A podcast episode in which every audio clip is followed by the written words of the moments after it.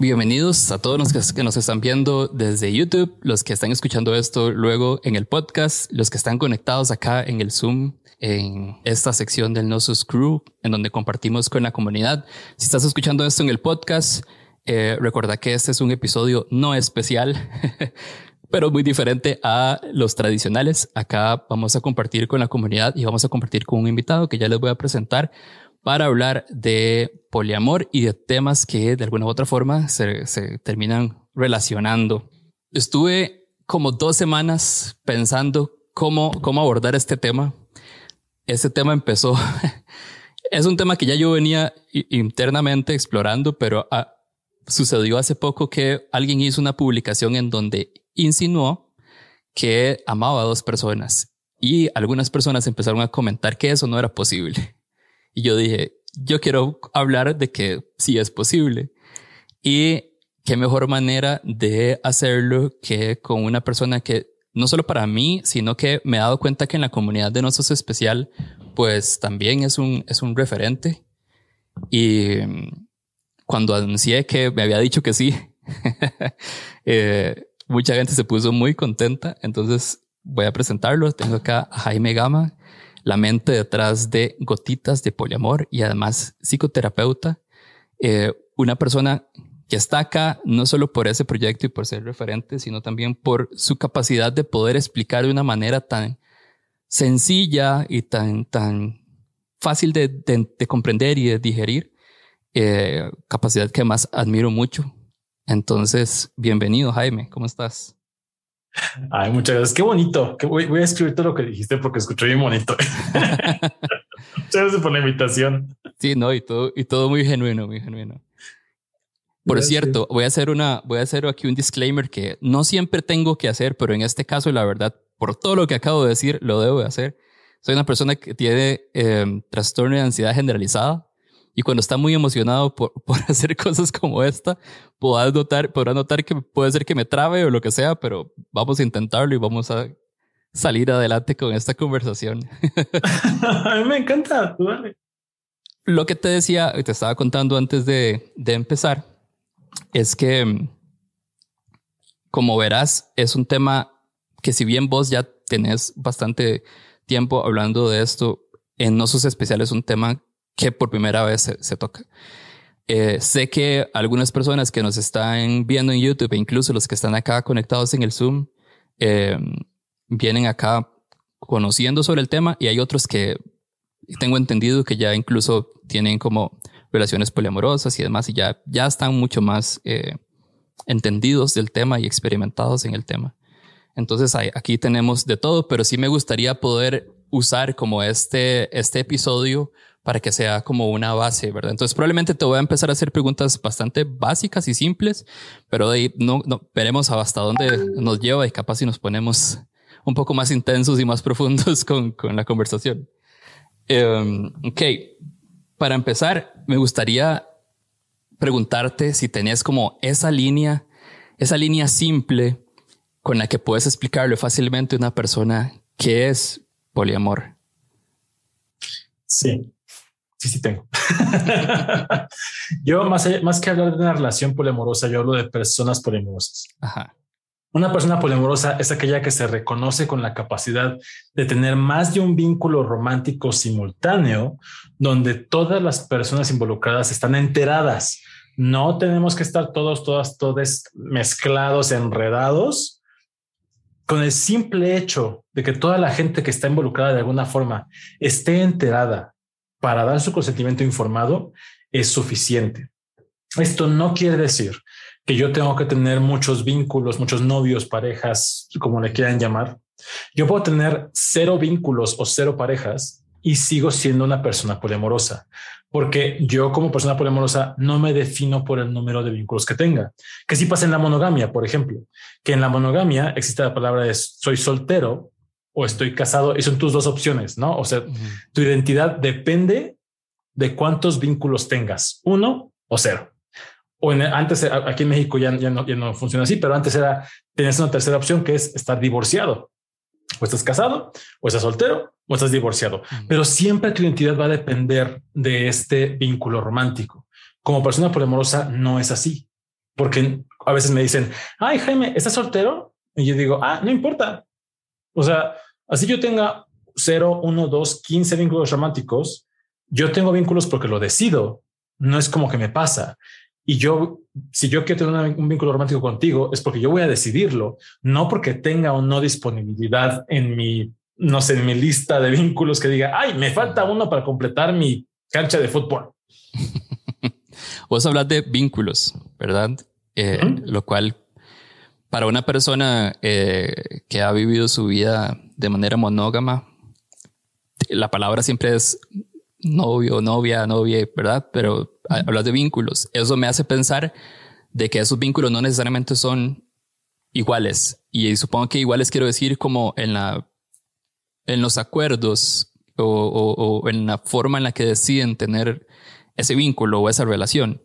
Eh, eh, ando por ahí, estoy bien.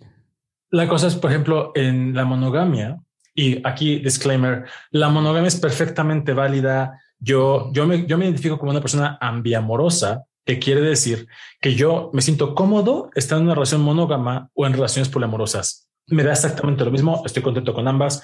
Yo creo que la monogamia es válida. Las personas monógamas, yay. Personas poliamorosas, yay. Anárquicas, yay. Cada quien desde su agencia puede elegir. Regresando a tu pregunta, en la monogamia se jerarquizan los afectos en cuanto a tú y yo podemos ser amigos y tenemos ciertos derechos, ¿no? Por eso existen los amigos con derechos que son adicionales a la amistad. Y ya si eres novio, novia, novia, esposo, esposa, lo que sea, subes de categoría y entonces en el tradicional amor romántico, tú estás por encima de las amistades, por encima de la familia para algunas personas y es a ver quién tiene más.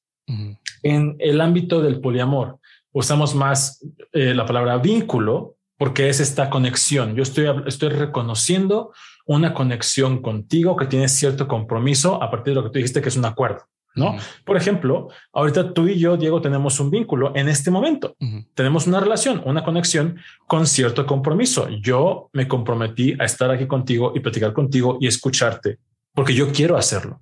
Y tú te comprometes a hacer, lo mismo conmigo. Este vínculo tiene un compromiso durante este programa y ya.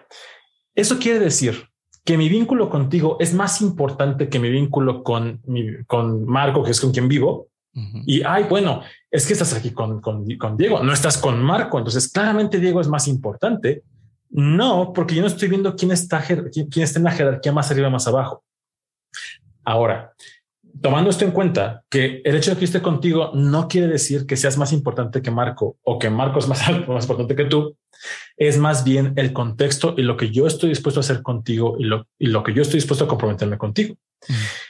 Por ejemplo, yo vivo con Marco, tengo ocho años viviendo con Marco y tengo también un vínculo romántico con Ricardo. Con él tengo dos años, con él no vivo. Y habrá gente que diga, ay, pues claramente Marco es el bueno, Marco es el primario, Marco es el más importante pues no, porque si ahorita, no sé, este, ejemplo le encanta a la gente ponerlo, ¿no? Así de, es que tal que se enferman los dos al mismo tiempo, ¿a quién vas a atender? Y yo, ok, para empezar, no son mis hijos. Uno. Dos, yo no soy doctor, entonces no puedo hacer mucho para, para atenderlos. Tres, ¿quién me necesita? Ay, es que los dos están igual al mismo tiempo. Eso no es cierto, eso no pasa. Pero bueno, vayámonos al ejemplo así. Pues ahí yo voy a tener que decidir de acuerdo a lo que yo pueda darles, no porque los tenga en un a ver quién. Yo hoy vivo con Marco porque decido vivir con Marco. No vivo con Ricardo porque decido no vivir con Ricardo y Ricardo no decide vivir conmigo. Esto puede cambiar en el futuro si es que nuestros deseos cambian. La cosa es que nos enseñan que en una relación romántica hay algo que le llamamos la escalera eléctrica de las relaciones. Cuando subes el primer peldaño es cuando te gusta alguien. Y en ese momento se espera que la escalera empiece a subir, porque es una escalera eléctrica. El siguiente es, bueno, ya me gustas, ahora vamos a salir. Ya salimos, nos besamos. Ya nos besamos, vamos a ser novios. Ya somos novios, tenemos sexo. Tenemos sexo, nos vivimos juntos. Vivimos juntos, nos casamos y así. Y si la escalera se detiene y salimos somos novios durante demasiado tiempo, entre comillas, la gente te dice, ¿todo bien? ¿Qué pasa? Oye, se te rompió la escalera, no está funcionando. Es que ya deberían estar arriba. Y como tenemos esta mentalidad de que mi relación es exitosa de acuerdo al, movimiento que haya y mientras se siga moviendo, yo tal vez me voy a forzar a hacer algo que no quiero hacer. porque digo, es que pues somos novios, tengo que vivir contigo. Y no es que, o sea, no tengo que vivir contigo. Quiero vivir contigo, me interesa vivir contigo, es algo que deseo hacer. Y también depende de, para mí, qué va a ser importante en mi relación contigo, que es diferente en mi relación con esta otra persona, porque somos personas diferentes. Así como lo decís, suena sencillo. No, lo es. Porque, a ver, en una época muy reciente en la que yo estuve como cada vez más pensando que tenía mucho sentido el, poliamor, cuando empecé a, pensar en el tiempo que eso iba a requerir, ahí es donde yo dije, ok, me, me, parece que tiene todo el sentido. Yo no sé si yo pueda tener tanto tiempo, ¿verdad? Eh, eh, es como ah, un tema de capacidad, de capacidad de batería social y, y de distribución de emociones. no sé cómo decirlo exactamente, pero sí, o sea, como... Eh, entonces sí, quería como entrar, y lo iba a decir más adelante, pero creo que conecta muy bien con lo que estabas diciendo. Eh, justamente eso, o sea, que, que, qué tan sencillo es. algo que dijiste tú al principio me gustó mucho que dijeras que, tienes ansiedad y que te pones y como que te muestras, no así de va a pasar estas cosas. Eh, algo que yo hago mucho en mis redes, en Instagram, en TikTok, es platicarles que a mí me cuesta trabajo. A veces tengo celos, a veces no sé qué hacer, a veces me siento perdido, a veces, a veces no puedo. Porque esta gente que a veces se vende como de no, es que si tienes celos, es que te falta de construcción. Es que si tienes posesión, es que estás mal. Tú eres el que es un menso. O sea, no va por ahí. O sea, no, no tengo que, yo no me presento como una persona perfecta, elevada, iluminada. No. A veces me dicen, ¿por qué haces esto? ¿Por qué eres poliamoroso? Pues porque me hace mucho sentido la filosofía del poliamor hoy. Y las personas con quienes elijo vincularme me hacen muy feliz. Y hasta ahí el amor es, es, este, es infinito, pues igual, no sé, eso es como muy trascendental. Pero sabes que no es infinito, es el dinero, el tiempo, la energía. Luego, hace poco me, me acuerdo de decir Ricardo que alguien le mandó un, mensaje por una de esas apps de ligue y que le decía así de ay, oye, el poliamor está bien padre, te has de pasar teniendo mucho sexo y energías. Y yo así de, ay, ojalá, ojalá fuera así. O sea, la gente piensa que tener muchos novios, novias es como, yo no sé, o sea, es súper incongruente. Porque tú les dices, oye, ¿tienes novio? Ay, no, es que tener novio es mucho trabajo, porque, ok. Y les dices, tengo dos novios. Ay, qué padre. Y yo, ¿en qué momento hubo el, hubo el salto de pensar que es fácil?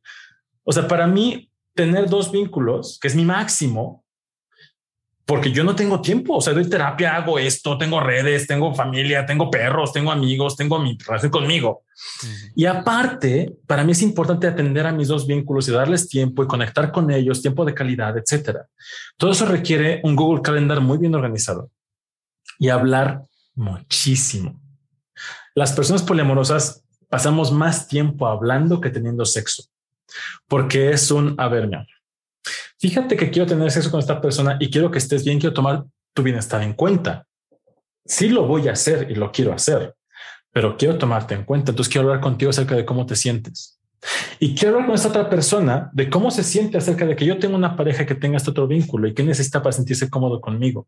Y yo tengo que ver qué necesito para sentirme cómodo de que esta interacción esté sucediendo. Y cuando tú tengas otro vínculo, tengo que ver qué necesito yo para pedírtelo. Y así, y nos pasamos horas, horas hablando todo el tiempo porque no es nada más tengo un novio y ya, tengo un vínculo y ya. Es realmente estar yo bien consciente de qué necesito, cómo lo necesito y cómo te lo voy a pedir sin que sea violento, sin que sea un ataque, sin invalidarme también. Y eso toma mucho tiempo. Sí, suena que sí.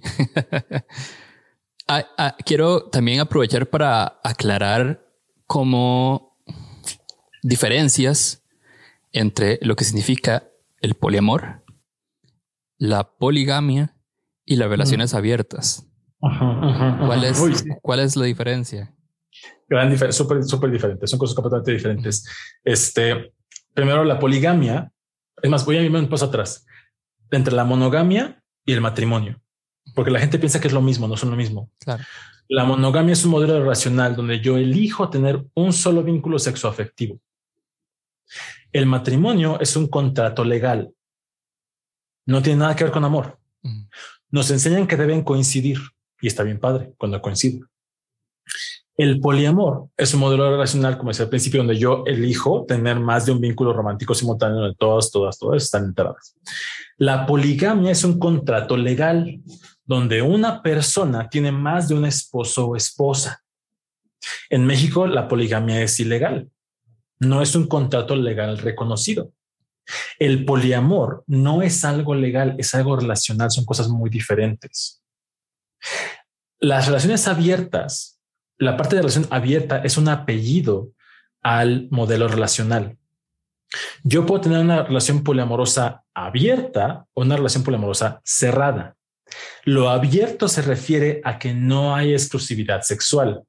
Y aquí me dicen, ay Jaime, pero si ya son más de dos, ya no hay exclusividad sexual. Es que la gente no entiende la, la palabra exclusividad y piensan que exclusividad significa dos.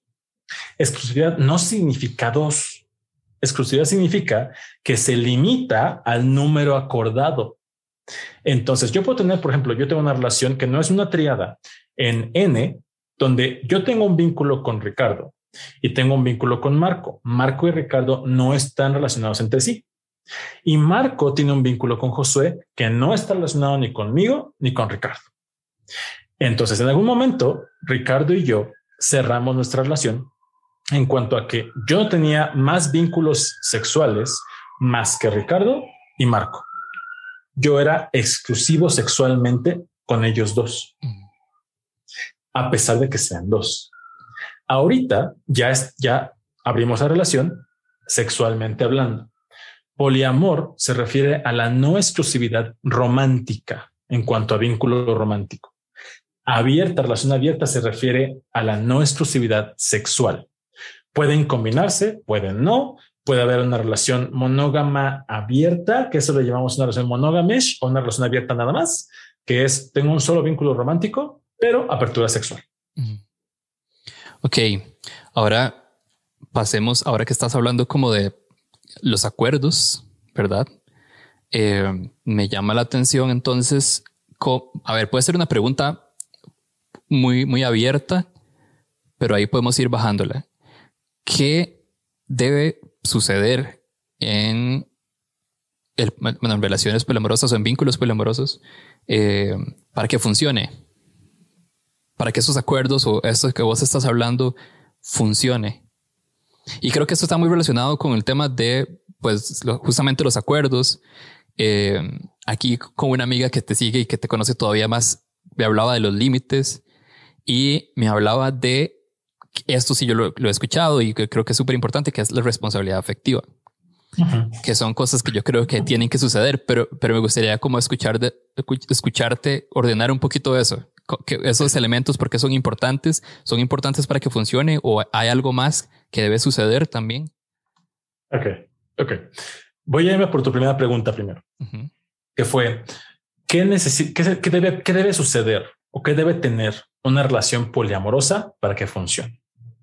quién sabe, porque depende de cada persona. Sin embargo, sí te puedo, decir, te puedo hablar de las relaciones en general. Y aquí es donde yo entro en este, esta cosa que es mi propuesta. Yo hablo más de relaciones éticas que de relaciones poliamorosas, monógamas, anárquicas, lo que sea. Porque esto que necesita una relación poliamorosa para funcionar, lo necesita una relación monógama para funcionar, una relación familiar, una relación laboral, una relación de amigues, una relación sexual y una relación, o sea, el relacionarme con otro ser humano va a requerir ciertas cosas para que funcione, independientemente del modelo relacional. Lo que llega a suceder es que en el poliamor se ve mucho más evidente, porque en el poliamor no me dieron un instructivo de cosas que debo hacer y las cosas que me dijeron que funcionan en la, en la monogamia, que tampoco funcionan, funcionan mucho menos en el poliamor. Ahora, pasando, dando como este previo, lo que a mí me funciona y no es lo que debe pasar, a mí me funciona y a mucha gente le hace sentido, es tener una ética relacional muy clara que sea compatible con las personas con quienes me estoy relacionando. ¿A qué me refiero? Si para mí la honestidad es un pilar para que yo me sienta cómodo, seguro, amado, escuchado, atendido en una relación, yo necesito buscar a alguien cuya definición de honestidad sea compatible con la mía, porque es algo esencial para mí. En mi caso, mi propuesta de ética relacional tiene cuatro puntos. Primero es la agencia. La agencia es mi capacidad de actuar. Yo como ser humano soy libre de hacer lo que yo quiera. Es mi agencia. El segundo es la honestidad. Para que yo pueda hacer lo que yo quiera éticamente, debo ser honesto, que no quiere decir decir la verdad. El ser honesto es representarme de forma auténtica y compartir toda la, toda la información que te afecte y nos afecte. Porque entonces yo puedo hacer lo que yo quiera, porque tú vas a saber lo que te afecta y, tú necesitas saber y me represente de forma auténtica. Para que el tercer pilar es el consentimiento, que es informado, reversible, específico, entusiasta y libre. Ahora, estos tres se tienden a usar como un arma en algunos círculos poliamorosos no éticos, donde la gente se sube en su peldaño de superioridad moral y te dice, sí, pues es que mira, yo ya me deconstruí, yo ya sé qué onda con la vida. Entonces, pequeño mortal, te voy a decir una cosa. Yo quiero tener un vínculo romántico contigo desde mi lugar poliamoroso, porque yo puedo hacer lo que yo quiera. Ah, pero también voy a andar con tu hermano. Porque yo puedo hacer lo que yo quiera porque tengo agencia. Y ya te lo dije. Entonces, como ya te lo dije, estoy siendo honesto. Y si no te gusta, pues ahí está la puerta. Consentimiento reversible. Ya soy ético. No es cierto. Eso es ser violento, es ser abusivo, manipulador.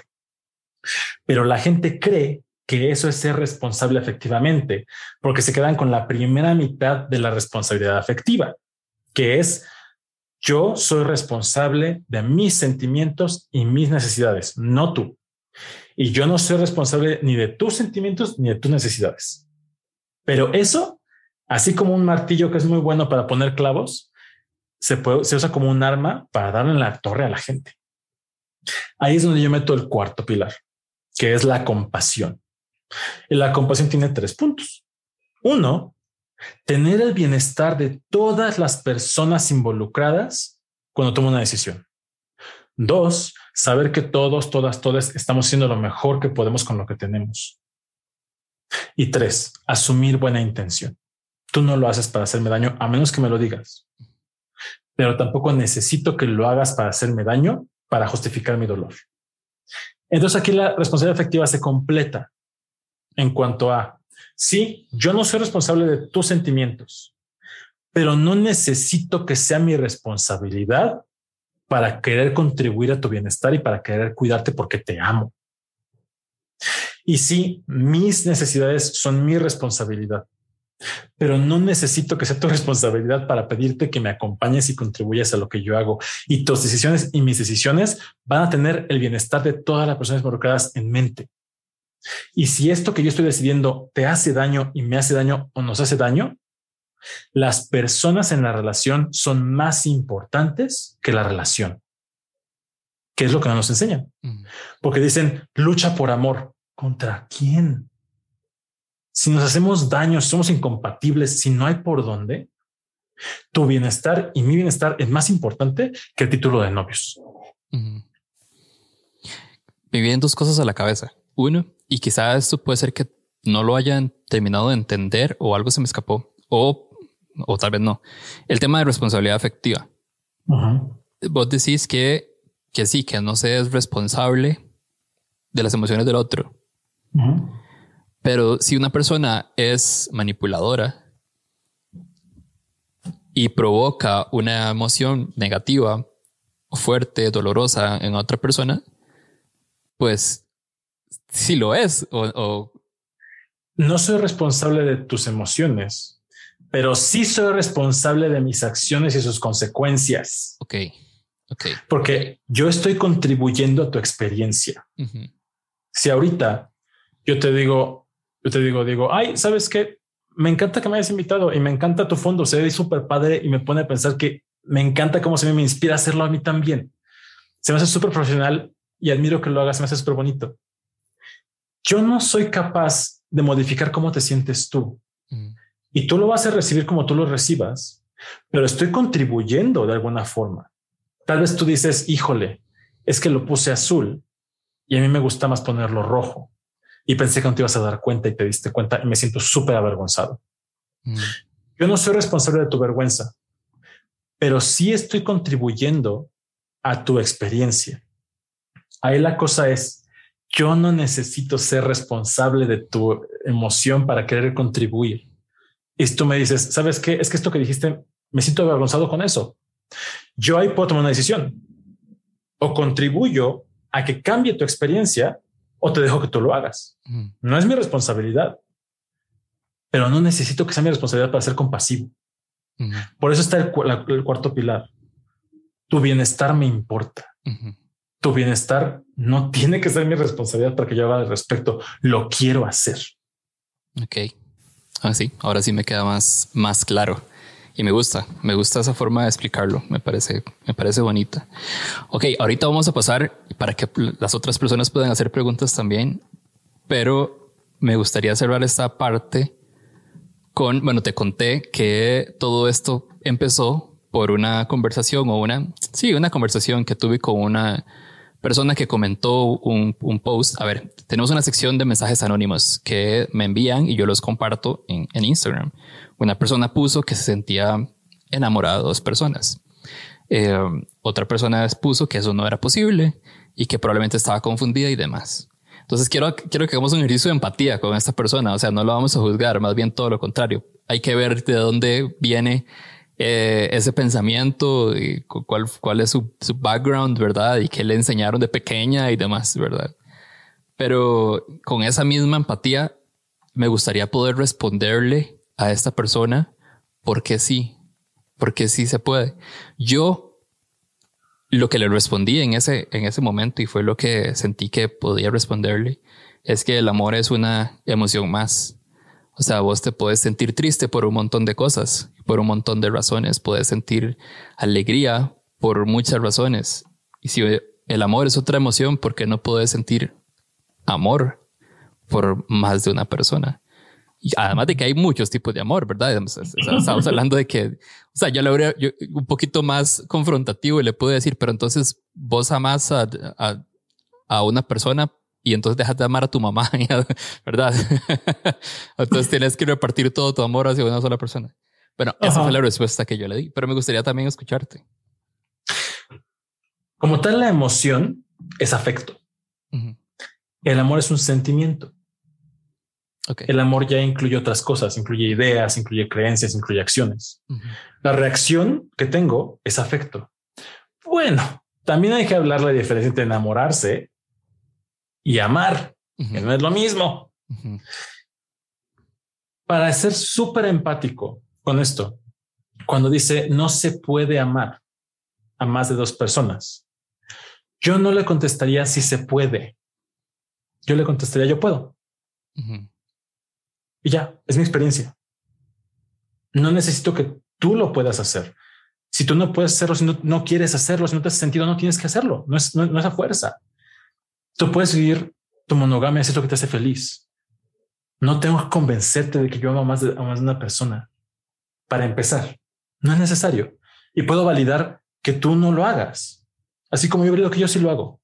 No tengo por qué convencerte. La única persona que necesita creerme es aquella que se relacione conmigo. Nada más. Para mí solamente me importa que Marco y Ricardo crean que yo puedo amar a dos personas al mismo tiempo, porque para mí es importante que se sientan amados por mí. Ahora, por otro lado, sí, el afecto es una emoción que yo siento y puedo sentirla así como la tristeza, como, como el enojo, como el miedo, por muchas cosas. Es una reacción fisiológica, física, natural. El amor, el enamoramiento también es una reacción. Es como, aun cuando a las personas, yo no he conocido a, yo no, yo no he conocido a nadie. No dice que no digo que no existan. ¿eh? Yo no he conocido a nadie igual si existen y comentarán seguramente yo soy esa persona y me dará mucho gusto saludarles que solamente se hayan enamorado de una persona en toda su vida. Solamente que lo hacen por turnos. Me enamoro de ti. Y fíjate qué interesante es. Yo estoy en Tinder, en lo que sea, estoy buscando gente, conozco a alguien, conecto, me enamoro y ¿qué hago? Inmediatamente borro la aplicación, dejo de salir con gente, dejo de conocer personas, dejo de exponerme a otras personas y mi atención solo está en ti. Pues claro que no me voy a enamorar de nadie más, porque ya no me estoy exponiendo a otras personas. Y está bien, está súper padre. Aquí la única diferencia es, yo me enamoro de alguien y le doy mi atención y me gusta. Yo, Jaime, decido enamorarme de una persona a la vez, ¿eh? por cierto.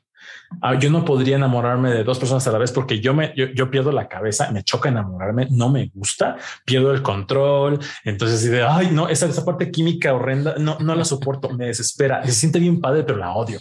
Entonces, yo no, yo no aguantaría enamorarme de dos personas porque yo creo que me muero, exploto. Pero es diferente eso a amar a dos personas. Porque yo amo a Ricardo y amo a Marco y los amo diferente.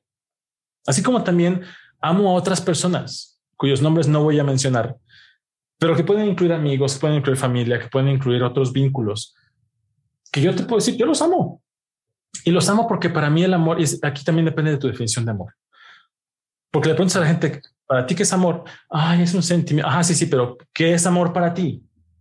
Para mí, Jaime, lo acabo de poner en una publicación hace poquito, para mí el amor es cuando la unión de dos personas es más de lo que son individualmente. Ay, Jaime, este que son dos. Ajá, porque el, amor es diádico. Yo puedo amarte a ti y amar a alguien más, llamar a alguien más, llamar a alguien más, y es diádico. No es limitado a un solo camino. Esta unión de dos, donde al unirnos tú y yo, podemos crear algo más de lo que podríamos ser independientes. Y yo contigo soy alguien que no puedo ser solo pero sin ti soy alguien que no puedo ser contigo. Este nosotros depende de que yo pueda ser individual y no existe sin que yo sea individual. Para mí eso es el amor. El poder tener mi mundo, que tengas tu mundo, crear un mundo juntos que no existiría si no existe este puente entre los dos. Desde ahí, yo tengo varios mundos con varias, tengo una galaxia y no me quita más una que la otra. Sí, eso me recuerda como una frase que yo usaba mucho, que era que la relación es como el tercer, el tercero, el, o el ente, un, un ente más, ¿verdad? Es como otro ser.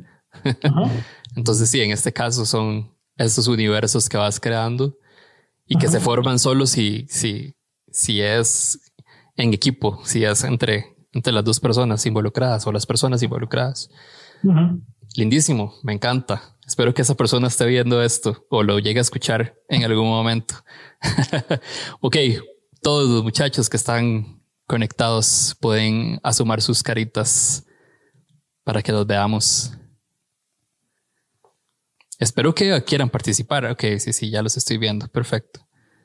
Es que a veces los invito y después no tienen preguntas o les da miedo.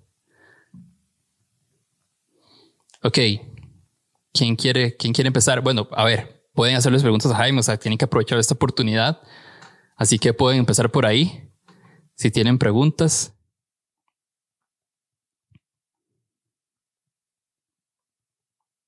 ¿Quién se va a animar primero? Si no lo señalo yo.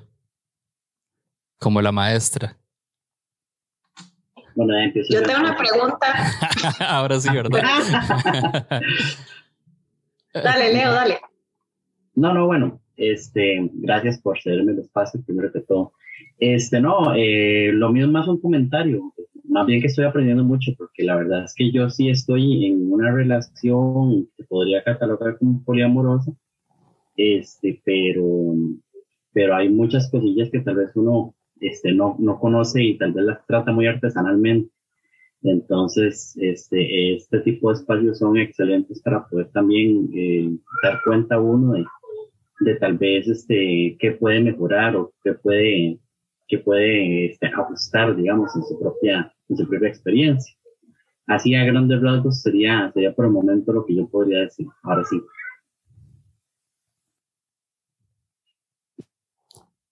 ¿Quién era la otra persona que iba a comentar?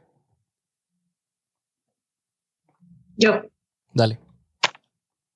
Perdón que no prenda la cámara, pero es que no estoy presentable. ok. Pero muchas gracias, Jaime, por, por, por, todo lo que nos ha instruido, porque en realidad he aprendido muchísimo. Y gracias, Barbie, por el espacio. Buenísimo. Eh, bueno, a ver, este, mi pregunta es esta. En realidad yo eh, quisiera entender cómo, cómo maneja el, el tema de, de, Ay, Dios mío, no sé cómo explicarme. A ver, digamos que uno tiene una situación X que le pasó mal en el día, ¿ok? Entonces, eh, uno recurre a su pareja para decirle, mira, es que me pasó esto y esto, me siento súper mal, tengo ganas de llorar, necesito un abrazo, qué sé yo. Pero cuando hablamos de poliamor, entonces tenés varias parejas. Supongo, o, o esa sería mi pregunta, ¿cómo, ¿cómo manejas eso de a quién recurro o, o de pronto tuve un problema con, con Ricardo? Entonces, ¿te lo contás al otro? le contás esos problemas o porque evidentemente te va a ver estresado, te va a ver, te va a ver triste, etcétera. O sea, ¿cómo se maneja ese tema?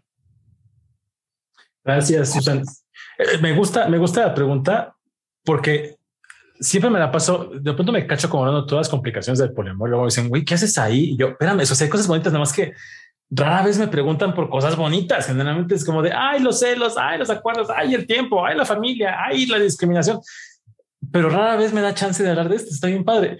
Algo que a mí me gusta mucho. Yo tengo amigos y cuando, cuando me pasa algo triste, estoy cansado, este, mando un mensaje, oye, dime que me quieres, mándame un abrazo, este, dime que me extrañas. Y mis amigos, mi red de apoyo son muy importantes para mí. Mis, mis parejas, mis vínculos son mucho más cercanos a mí, mucho, mucho más cercanos a mí. Y es bien bonito o sea, hoy, por ejemplo, en la mañana estaba súper estresado, estaba de malas, puse en Instagram que ya saben, esas historias que pone a veces uno, así de, ah, estoy triste, mándenme a papachos. Y entonces los dos me mandaron un mensaje súper amoroso, súper cercano. Yo dije, ay, qué bonito tener dos personas que me aman tan íntimamente, que me están apoyando, estos dos pilares que me están sosteniendo. Está bien padre. Y yo lo hacía antes también en la monogamia, pero pues ya tengo dos. Yay. Ahora, ¿qué pasa cuando la bronca es con uno de ellos?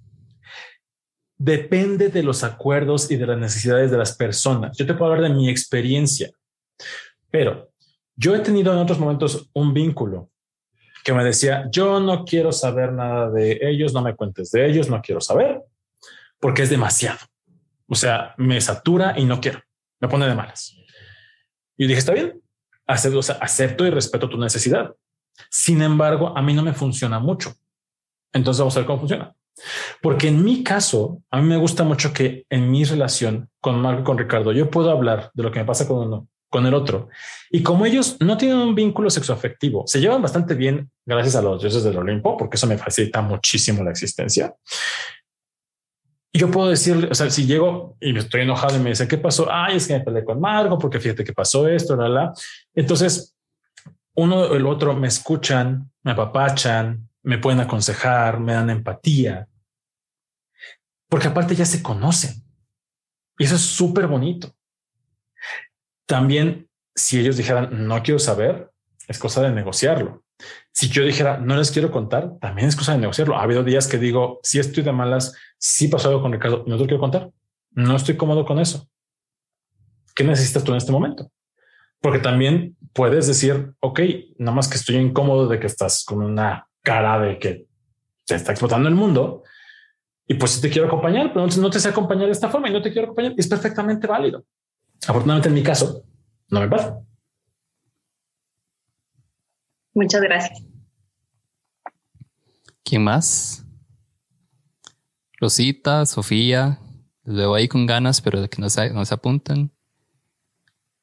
Bueno, no, realmente no, es como pregunta. Um, bueno, nada, estoy muy feliz de estar aquí.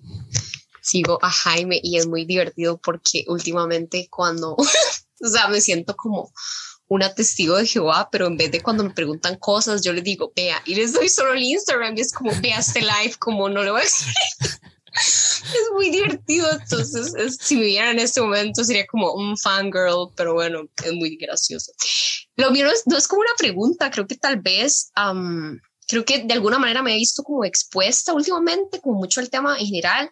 Y a mí me gusta mucho como tal vez el tema como lo planteas, que no, no es solo como, no es solo poliamor, es que no, no es, no son, no es como, uy, abrámosla para ser las personas más deconstruidas que encontraron la, o sea, no es eso, es, es simplemente tener una relación ética, que, que, que, te, hayas tomado ese tiempo de reflexionar qué es lo que querés, porque es súper, y es como eso, cuando uno en serio entiende como que te volvés un poco como la amargada del grupo, como esa detractora, como que es como somos novios, no sé por qué, sigue a otra persona en Instagram y le da like, uno es como, ¿verdad? Como este montón de cosas que de fijo uno entiende dónde vienen, porque yo creo que siempre, o sea, nos han enseñado por años como ese modelo de la carencia y que es como toda su atención tiene que estar en mí y yo soy el único, la, el único, la única persona que le va a dar a usted como ganas de vivir y el amor, ¿verdad? Y es como muy feo porque cuando uno en serio ya lo entiende, es como, ma, qué fuerte, como que, como que nos hayan enseñado toda la vida eso, como que el amor es como algo que tienes que limitar y te doy poquitos, ¿verdad? Y al final es eso, como cuestionar qué es lo que es importante para mí. Y para mí un tema también que es como el tema del compromiso, que creo que también a veces hay personas que es como, no, entonces ya, bueno, es relación abierta y pues ya no me comprometo, ¿verdad? Porque, o pensar esto, es abierto, entonces no hay compromiso. Y es como decir, bueno, pero ¿qué es compromiso para vos? Para mí es compromiso saber que tengo a mi compañero, por ejemplo, y que si bien es cierto, mi vida es mi vida y la vida la de él, yo sé que puedo contar con él para un montón de cosas, que va a atender mis necesidades, que si yo le digo, vea, me siento insegura o algo así, como que va a estar ahí y yo creo que es eso, es como tener esas conversaciones constantes de, de poder abiertamente decir, me siento como la mierda, me siento insegura, ese montón de cosas y sentir como que tenés ese colchón de parte de, la otra persona. Y yo creo que eso trasciende el tipo de relación, sea poliamorosa o sea la que sea. Es básicamente que sea ética. Y yo creo que esto, como decías, va para la vida. Más allá de las relaciones sexoafectivas, es como entre amigos, familia. Así que sí, eso era. Aquí quiero decir algo, Sofía. Me gusta esto que dices como del que nos enseña a hacer el mundo de la otra persona. Yo era ese. ¿eh? O sea, yo con, con Marco durante seis años, siempre lo digo, seis años no nos despegamos nunca. O sea, nos bañamos separados como cinco veces en seis años porque éramos así. Y yo me encantaba, fui muy feliz y, y yo le decía, es que yo soy tu mundo y tú eres mi mundo y así es y así me gusta, lo estoy decidiendo. Hasta que llegó un momento en que fue, ok, ahora quiero algo diferente. ¿Tú quieres algo diferente? Sí, perfecto. Y algo que me pasó ahora que estoy en estas relaciones diferentes es que yo no me había dado cuenta lo mucho que me llegó a pesar ser el mundo de la otra persona. Porque sí está bien padre que como yo soy tu todo, pues no vas a dejar, porque si me dejas te quedas sin nada. Entonces está feo. Pero también me di cuenta de que yo soy tu todo. Entonces, si yo me quiero ir, o sea, vienes de vínculos románticos. Si yo quiero tener mi mundo aparte, no como crees, me estás dejando sin cachos. Y de pronto me pesaba y de pronto cuando yo empecé a construir mi mundo aparte fue una cosa increíble. Y el poder decir hoy que tengo días para mí solito, tengo dos vínculos, pero tengo días para, porque tengo mi primer vínculo, soy yo. Entonces hay días, hay noches que yo elijo dormir conmigo y me encanta dormir conmigo. Y me encanta dormir con Marco y me encanta dormir con Ricardo y me gustaría tenerlo todo, todo el tiempo. Sí, pero a veces, a veces está padre después de tener un rato de pasar tiempo con uno, pasar tiempo con el otro y digo, ay, saben que hoy tengo ganas. Hoy, hoy le dije a Ricardo, sabes que si quiero que te vayas a tu departamento, please. Te amo mucho. Y Marco no está, está con su novio yo tengo muchas ganas de comer conmigo y me fui a comprar un sushi que me gusta mucho. Agarré a mi perro, me lo puse encima, puse un show que me gusta mucho y tuve una comida bien bonita conmigo mismo. Y está bien padre el saber que el, querer estar conmigo no es lo mismo que decirte no quiero estar contigo, porque sigo queriendo estar contigo, pero también quiero estar conmigo. Me llama la atención eso que decís de ser el todo. Y me cuestiono qué tan real es realmente ser el todo a lo que voy es, probablemente, bueno, vos que, que tenés tus vínculos, una persona te puede aportar cosas que la otra no y viceversa, ¿verdad? Entonces, cuando yo escucho ser el todo, lo que me cuestiono es, capaz si hay cosas que a vos te gustan, pero que no logras complementarlas con esta persona y que más bien surge esa como necesidad de hacerlo con, con otras personas, ¿verdad? Sí, nomás ahí yo siempre doy la, la bandera amarilla de aguas con querer hacer un Frankenstein de relaciones. Porque sí, o sea, por ejemplo, con Marco hay ciertas cosas que a mí me gusta mucho hacer. O sea, está como grandote, entonces podemos ir a ciertos lugares y, y demás. Y con Ricardo tenemos este, otros intereses como videojuegos o cosas así que son más afines. Pero mi relación con Marco es completa y mi relación con Ricardo está completa. A mí me gustan mucho los musicales y ni a Marco ni a Ricardo les gustan los musicales. Entonces, yo no voy a decir, ay, no, me falta un novio de musicales. Entonces voy a buscar a otra persona para poder. No, o sea, puedo hacerlo, pero si solamente estoy buscando a mi novio de musicales, pues más bien estoy, o sea, más bien no estoy satisfecho con mis relaciones y habría que checar qué me está faltando. Yo estoy satisfecho con mi relación con Marco y estoy satisfecho con mi relación con Ricardo y tengo amigos con quienes voy a, musicales y puedo tener un sex friend que le gusten los musicales o un amigo platónico que me guste que le gusten los musicales. Pero esa relación tiene que estar completa en sí. No estoy agarrando cachos para hacer un Frankenstein. Claro, claro porque no puedes medir una relación empezando por los gustos y no por las emociones. Estaría haciendo todo al revés, ¿verdad? Sí, sí, claramente. Ok, ¿quién más? Yo para variar, que siempre tengo algo que decir de todo. Eh, dale, dale, eh, aquí quiero como, bueno, no sé si tal vez sería como dolerme un poco, pero es que algo de lo que os estado diciendo que me quedó como ahí en la cabeza es cuando hablabas de cómo muchas veces la gente que desde fuera las relaciones polimorosas es como, ay, madre, pero qué fácil, pero ay, madre, fío se la pasa mismo y toda la hora. Y creo que eso viene mucho de una romantización e incluso de una, esto no sé cómo sonar, pero de, una, de un morbo que se genera desde afuera a este tipo de relaciones, ¿verdad?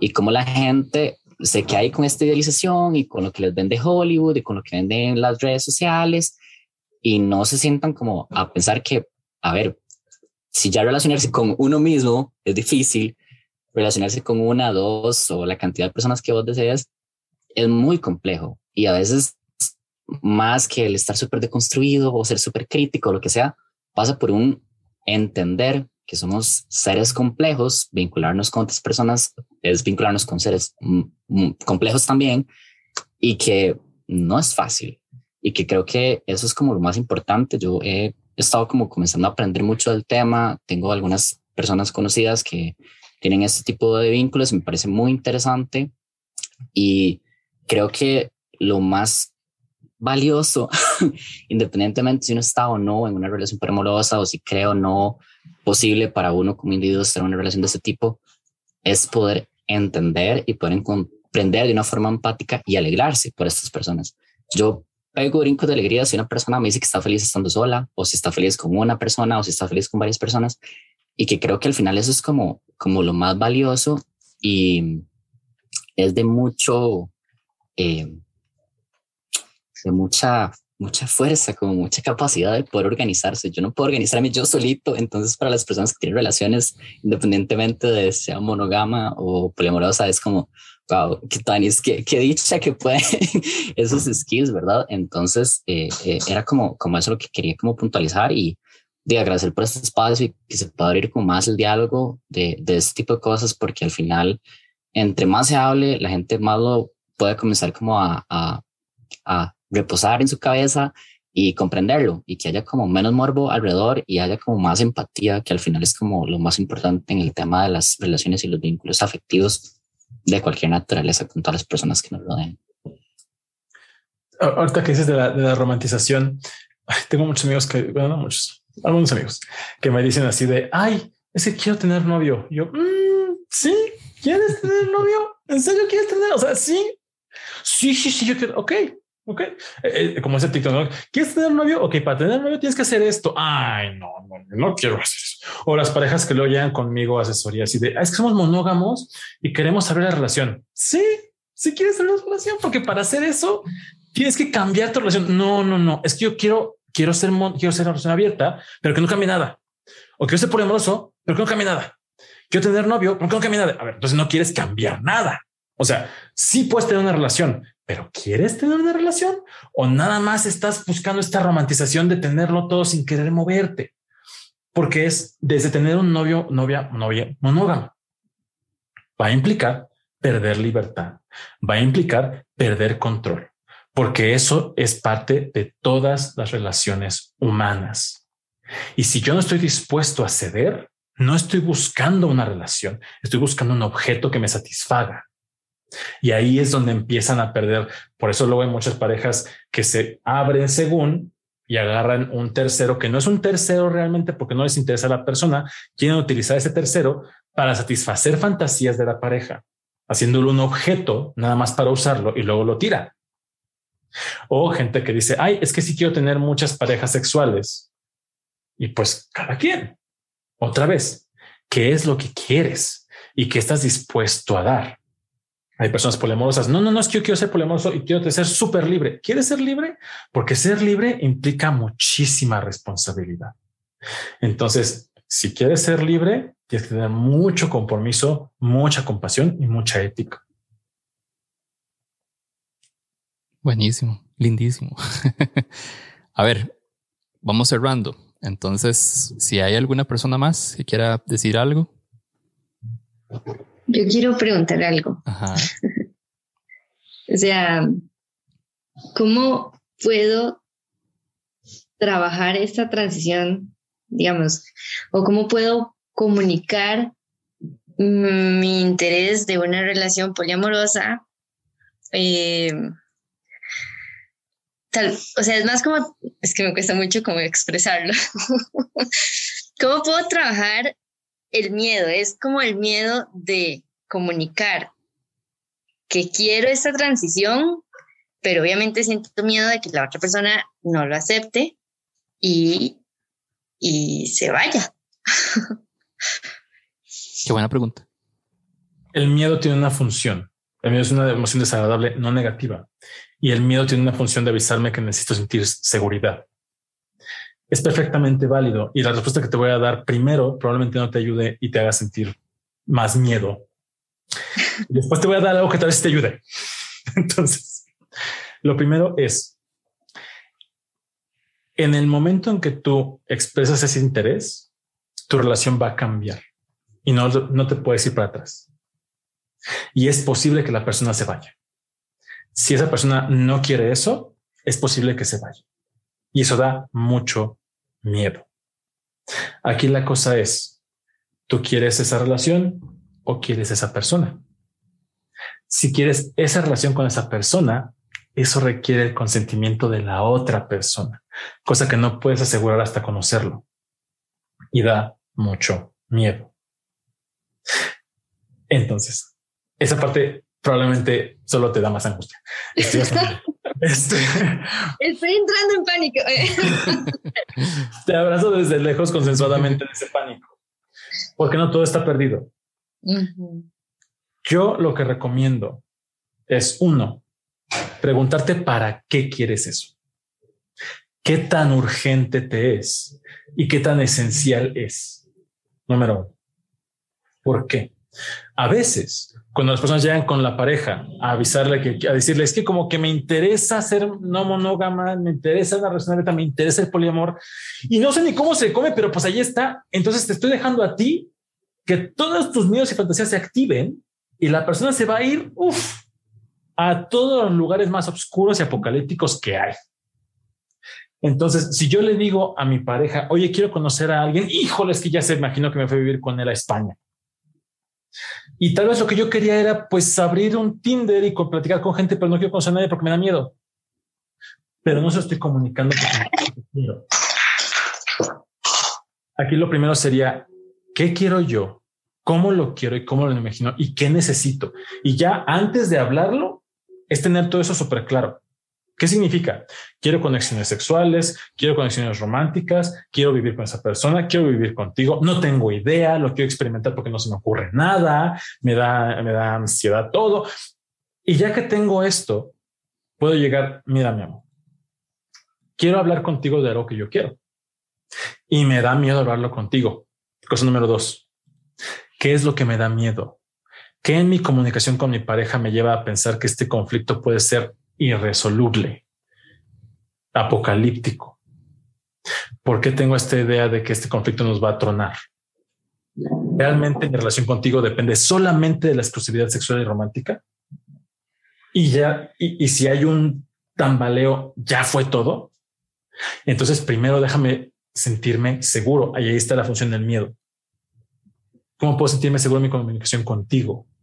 De que podemos cometer errores, podemos experimentar cosas y nuestra relación no es tan frágil como para que un error nos destroce.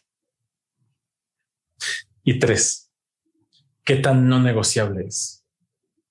Porque para mí, Jaime, hoy, la no monogamia no es negociable.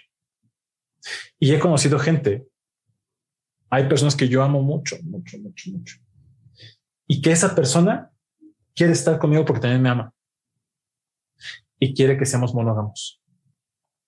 Hoy, eso es no negociable para mí porque implica soltar dos relaciones que a mí me hacen muy feliz. No quiero. Para mí es no negociable. Y yo quiero estar con él, pero no así. Yo decido no estar con él. Y me duele y es triste. Pero yo no quiero estar con alguien que no quiere estar conmigo. Porque él no quiere estar con Jaime. Él quiere estar con un Jaime monógamo que existe en su cabeza. Porque el Jaime que existe en la realidad acá afuera no es monógamo. Entonces, no es fácil. Tengo un artículo en mi blog en gotitasdepolimor.com que se llama Cómo abrir tu relación sin que te explote en la cara. Y tiene algunos tips, que es lo que te estoy diciendo ahorita. Nada urge tanto como para que cueste tu bienestar o el bienestar de la otra persona. Y si sí urge más que el bienestar de cualquiera de los involucrados, más bien es cuestionar la relación y la compatibilidad. No te tiene que doler, no tiene que lastimarte.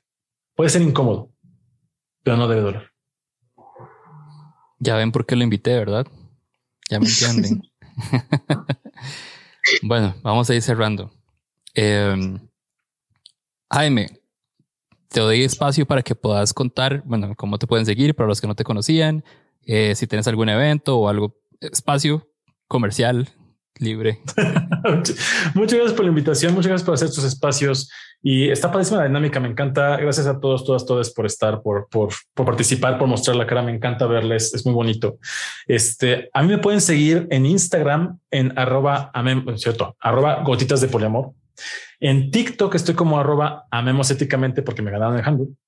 Y este, ahorita eh, viene en noviembre voy a dar un taller de celos cómo hacer de los celos tus amigos. Lo medio promociono porque solamente quedan 11 lugares y es preventa para la comunidad y hasta hace, una hora quedaban cuatro lugares. No sé si vayan a alcanzar el público en general, pero sí tengo libretas digitales de práctica donde se pueden, hay ejercicios, tips, muchas cosas. Todo eso está en mi Instagram, este, en mis historias destacadas. Eh, también tengo una comunidad en Facebook de personas que estamos aprendiendo, practicando relaciones éticas, practicando herramientas. No es un grupo de ligue, esos hay muchos. Este es para practicar herramientas, para discutir temas, para hacer preguntas, para conocer más acerca de las relaciones éticas. Y eso es parte del contenido de la comunidad de gotas de poliamor que pueden ver en mi perfil en Instagram y este, mi manager no está ahorita conmigo, entonces no me puede decir que, tengo que pluguear y me va a regañar al rato porque no hice una lista antes de esto, pero les puedo decir, síganme en arroba gotitas de poliamor y en TikTok en arroba amemos éticamente y seguro ahí se enteran todo lo que tiene que pasar. Este, porque sí, la verdad, no sé. Buenísimo. Sí, obviamente Aquí pudo haber salido una conversación muchísimo más larga, pero para mí era súper importante tener esta conversación que tuvimos. Era lo, creo que era la que yo quería que, que tuviéramos. Entonces, de mi lado estoy súper contento. Ajá. Ah, pues ya me acordé. Este, luego me dicen, oye, das terapia. Sí, doy terapia, pero mi lista de espera es de dos años, pero voy a abrir un grupo terapéutico en enero. Este, ahorita está la, la preinscripción para la gente que le interese y es, es por Zoom. Este, los talleres también son todos por Zoom, todo es online entonces, no importa en qué país estés, todo eso es accesible. Pueden verlo en Instagram. Ahora sí, ya. Gracias. Dale, no, no, muchas gracias a vos. Bueno, antes recordarles a todos también, eh, porque sé que ahí vi algunas personas que sé que no son de Costa Rica, entonces si quieren seguir a Nosos Especial, Nosos Especial en todas las redes, principalmente en Instagram, en YouTube.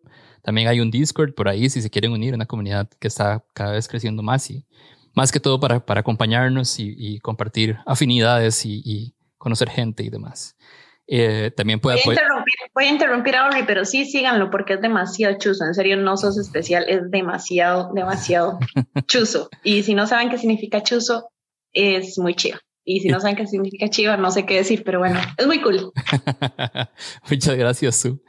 Eh, y pueden apoyar a Nosos Especial también en Patreon, patreon.com slash Nosos Especial. Y ahí todos los, todos los meses van a quedar participando por mercadería eh, de Nosos Especial y otras sorpresas como estos que como esta también.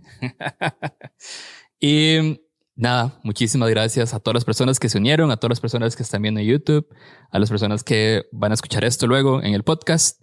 Y gracias a vos, Jaime, por esta cátedra de poliamor que nos diste. Muchísimas gracias, en serio. Muchas gracias.